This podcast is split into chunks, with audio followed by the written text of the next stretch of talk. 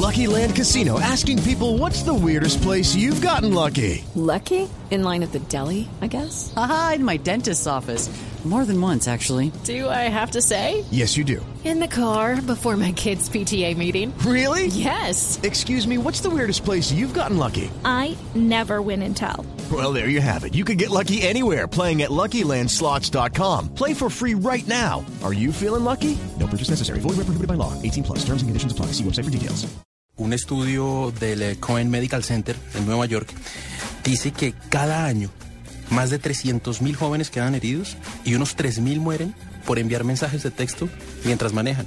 Y eso ha ¿A nivel superado... mundial o solo Estados Unidos? en Estados Unidos. Y eso ha superado la cifra de accidentalidad por gente que está tomando trago. Ajá. Entonces, manipular el celular mientras usted va conduciendo ahora está por encima y es considerado más peligroso que manejar con unos tragos En encima. Estados Unidos eso no es ilegal, ¿o sí? No, no porque no. como el, el tema es ese, el tema es que como hay leyes diferentes por estado, entonces no está considerado ilegal, incluso la gente habla, eh, acá, acá en Colombia pues hay una ley que obliga a usar manos libres para hablar por teléfono. En Estados Unidos hay leyes diferentes y hay estados donde usted puede sencillamente ir hablando por teléfono sin problema y manejar al tiempo sin necesidad de usar sus manos libres. Eh, por eso, y para hablar de este tema y para ah, saber cómo funciona este tema aquí en Colombia, tenemos invitado a Jaime Abosaga- Abosaglu, él es editor de la revista Autocrash, y esta publicación realizó un estudio para conocer el impacto que genera la utilización del teléfono celular cuando uno va manejando. Eh, Jaime, buenas noches, bienvenido a la nube. Buenas noches, un gusto.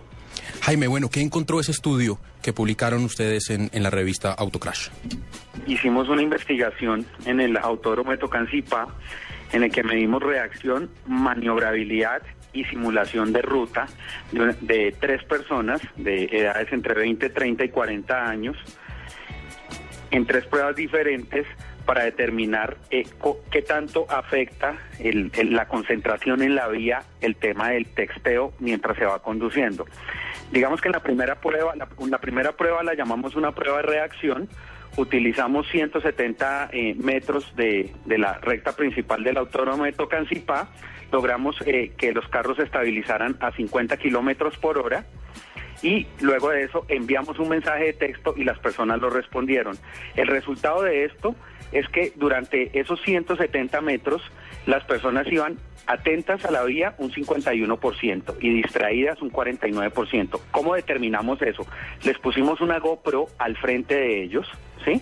Que iba que estaba enfocada exactamente en los ojos. Al estar enfocada en los ojos, nosotros medimos los tiempos cuando la persona empezaba a desviar la mirada del frente, o sea, del vidrio panorámico del vehículo. Esa fue la primera prueba. Bueno, y, y descubren ustedes entonces que esto es peligroso, que esto afecta eh, las eh, capacidades de reacción de los conductores y que genera posibilidades de accidente que hacen ellos cuando se cuando dejan de prestarle atención a la ruta, se desvían, reducen la velocidad, qué es lo que pasa con el vehículo como tal. Para eso hicimos las, las siguientes simulaciones. En la de maniobrabilidad utilizamos 370 metros de la recta principal. Eh, dejamos una parte de 100 metros para que se estabilizara el carro, lo mismo a 50 kilómetros por hora, y más adelante pusimos unos conos, eh, no simulando un slalom, sino en puntos estratégicos, que es como lo que uno podría encontrarse cuando está conduciendo. Es decir, que haya una persona en bicicleta, que haya una persona en moto, que esté cruzando a alguien, etcétera. Al mismo tiempo teníamos personas que en determinadas partes de la pista tiraban unos elementos de icopor como para ver si las personas, eh, o sea, cómo reaccionaban los conductores.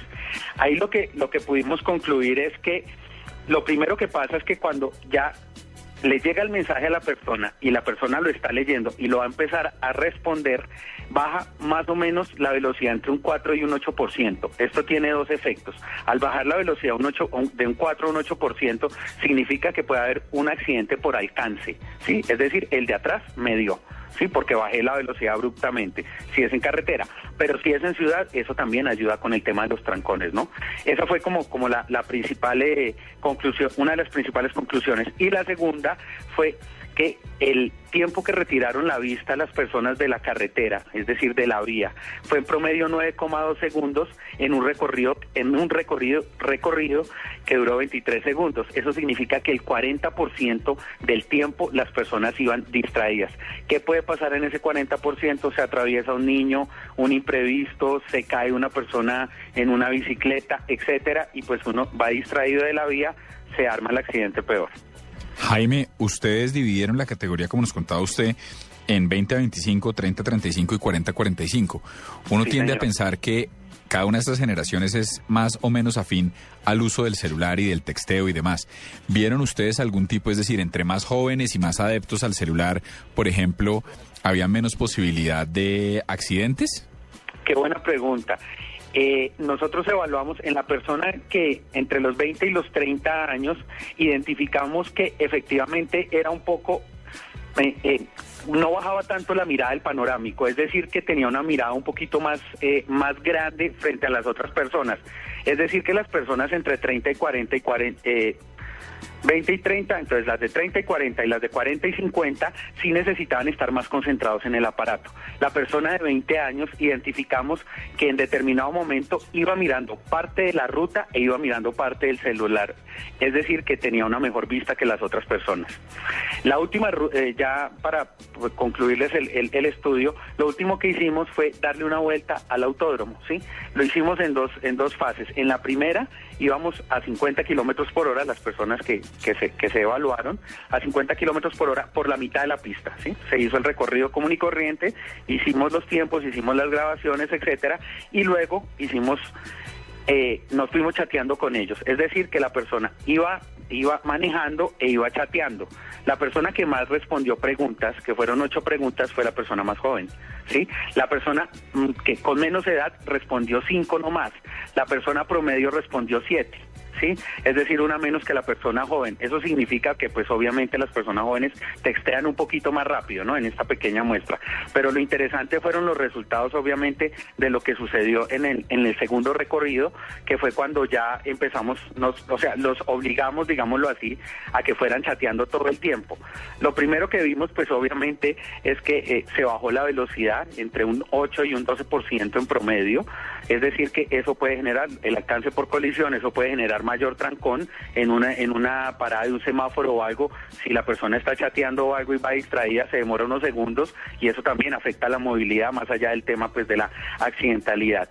En ese sentido, logramos también identificar que el 26% del tiempo, ¿sí? Que del- de los dos minutos, eh, del minuto algo que, que duró el recorrido, cuando iban chateando, el 26% ellos iban distraídos. ¿Eso qué significa? Que fueron 715 metros en los cuales ellos no tenían la mirada sobre el, sobre el vidrio panorámico. Eso significa que de esos 715 metros que se dio, del, que ellos iban distraídos, son casi 10 cuadras que iban a ciegas. Además de la, de la, de la prueba de que iban texteando, les pusimos, pusimos dos elementos en partes eh, visibles de la pista. Estos elementos simulaban como si hubiera un carro varado y como si hubiera un, un, un, eh, mm, digámoslo así, un pare, un stop, eh, un semáforo, ¿sí? Una, una señal de tránsito. Las personas, el primer elemento no lo vieron y el segundo elemento lo vieron, pero no identificaron en qué parte de la pista estaba. Eso significa que como van tan distraídos, puede, puede haber un pare, puede haber un semáforo, eh, puede haber una señal de algo y las personas no la ven, entonces además pueden cometer una infracción. Una pregunta, Jaime, si bien este ejercicio ha sido más para texteo, siempre me ha llamado la atención por qué está prohibido que uno hable por celular si no tiene el manos libres versus tener el manos libres. ¿Qué diferencia hace? ¿Es el contacto visual? ¿Qué diferencia hace que yo use o no el manos libres? ¿Me- ¿No me distraigo igual si estoy manejando? A ver, nosotros hicimos una investigación para el tema de los manos, de los usos de los manos libres y pues eh, la conclusión es que efectivamente el tema es que cuando uno va hablando por teléfono uno va distraído, ¿sí? Eh, independientemente si lleva un sistema, si lleva el teléfono en la mano o si efectivamente está hablando por los sistemas Bluetooth del carro, que ya muchos carros lo traen, las personas van distraídas cuando van manejando. Si tienen una conversación, hay ciertas conversaciones que empiezan, la, la persona necesita pensar muy rápido y además estar pendiente de la vía.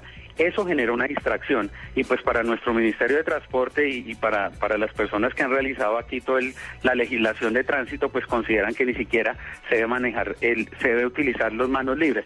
Sin embargo, entiendo que ese, ese tema está en revisión en estos momentos, lo están revisando las Secretarías de Movilidad y también lo está revisando el Ministerio de Transporte y eso debe haber una reglamentación más exacta de todos estos sistemas y las tecnologías modernas eh, para cuando para que los eh, agentes de tránsito pues empiecen a, levantar comparendos o no. Entiendo que ahí hay un vacío jurídico, la verdad. Bien, era Jaime Abosaglo, editor de la revista Autocrash, sobre el estudio y la peligrosidad de manejar mientras se envían mensajes de texto. Jaime, muchas gracias por haber estado con nosotros en la nube. Un gusto y bueno, siempre manejar con muchísima seguridad todos los días. Estamos nosotros trabajamos con temas de accidentalidad y créanme que eh, todos los días hay accidentes de tránsito y creo que el 90% de esos accidentes de tránsito se pueden evitar si somos inteligentes al volante.